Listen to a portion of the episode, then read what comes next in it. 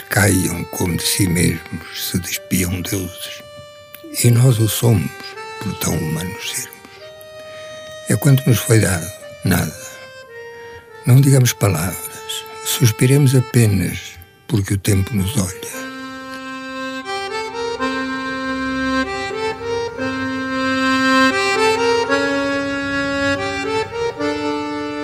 A finales del año pasado, el 16 de noviembre de 2021, dio principio en Lisboa, Portugal, el año de José Saramago. Durante 12 meses la vida y la obra de este hombre excepcional serán celebradas en todo el mundo.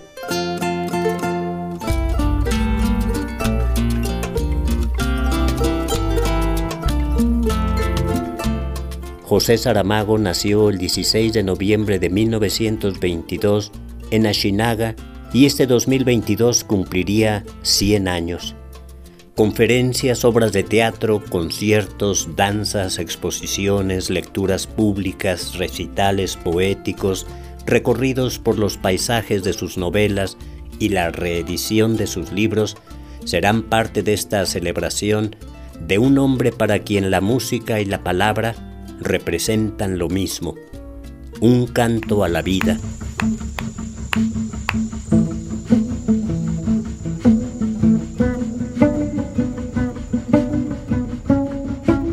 De hecho, la música fue otra vía de comunicación para la literatura de José Saramago. Un sinfín de artistas crearon obras basadas en sus poemas y narraciones, como Teresa Salgueiro, del grupo Madre Deus.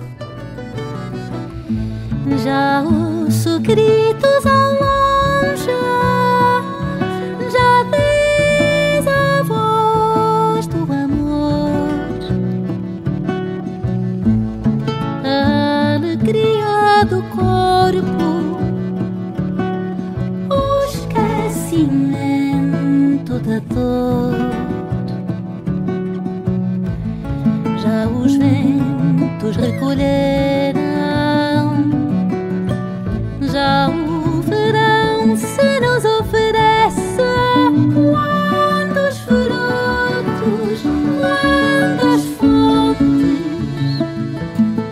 Mais o sol que nos aquece.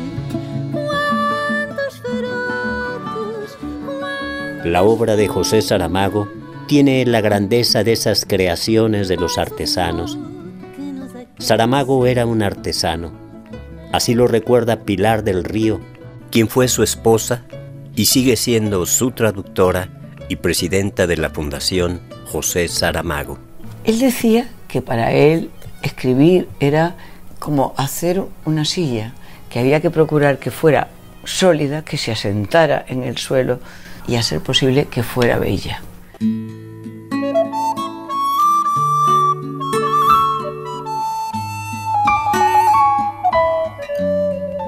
La literatura de José Saramago contiene una prodigiosa lección de humanismo. El ser humano estuvo siempre en el centro de su creación. La crítica a las ideologías fue otro elemento esencial. Esto lo dejó ver en una conversación que tuvimos en el año 2001 cuando presentó en México su novela La Caverna. Usted ha dicho que la religión plantea el, que los seres humanos se amen los unos a los otros y lo que habría que plantearse más bien es respetarse los unos a los otros. Sí, yo creo que sí, eso está clarísimo. Y además, si lo miramos bien, en tantos siglos que llevamos de, de, creencias, de, de fe, de religiones y todo eso, hay algo que me parece que está clarísimo, pero nos comportamos como si eso no fuera cierto. Es que las religiones, todas ellas, no han servido nunca para acercar los seres humanos unos a los otros. Jamás. Y, y, se habla mucho de encuentros del ecumenismo, es decir, la convivencia pacífica de las, las religiones, y eso es otro engaño, porque no ocurrió nunca y no hay ningún motivo para esperar que ocurra. Entonces, seguir diciendo que, que, la religión es necesaria porque el hombre necesita ser bueno y la religión está ahí para que la gente sea buena, pues esto es una falsedad más. Si ni las religiones ni las ideologías han servido, entonces la esperanza de qué lado está. Essa, essa é outra coisa com que deveríamos acabar definitivamente, que era com a esperança, a utopia e tudo isso. Minha utopia é para mañana, si se puede. Lo que, lo que yo pueda hacer hoy tiene consecuencias mañana. Y eso es lo que cuenta. Y no estar esperando en la utopía del siglo 24 o 25, y ahí vamos a ser todos muy contentos y vamos a estar todos, digamos, muy, bueno, bueno, muy felices. No, es decir, y, además no, no vale la pena decir que la muerte de las ideologías, es decir, no se puede vivir sin una ideología. Una ideología es un sistema de ideas, de conceptos. Y nadie en este mundo puede vivir fuera de eso.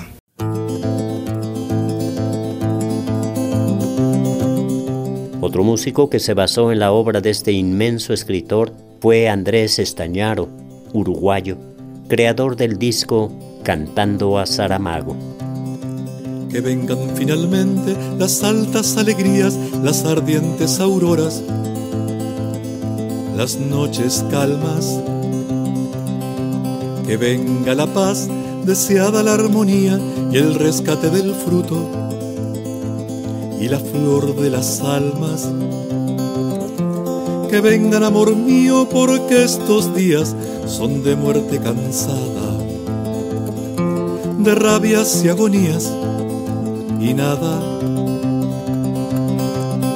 y nada, y nada,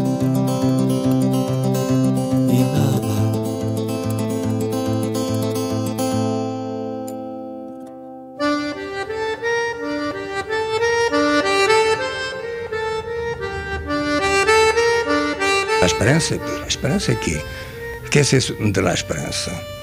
Provavelmente, se se habla de esperança a, a um milionário, ele dirá que sua esperança é que amanhã seja duas vezes ou três vezes mi milionário. A esperança não é a mesma para todo o mundo, que é isso de falar de esperança como algo abstracto.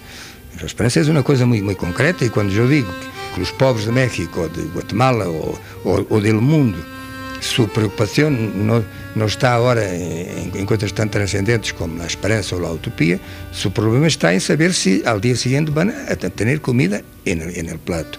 Portanto, não cambiarás o dia de manhã se não estás cambiando o dia de hoje. Essa é a filosofia prática.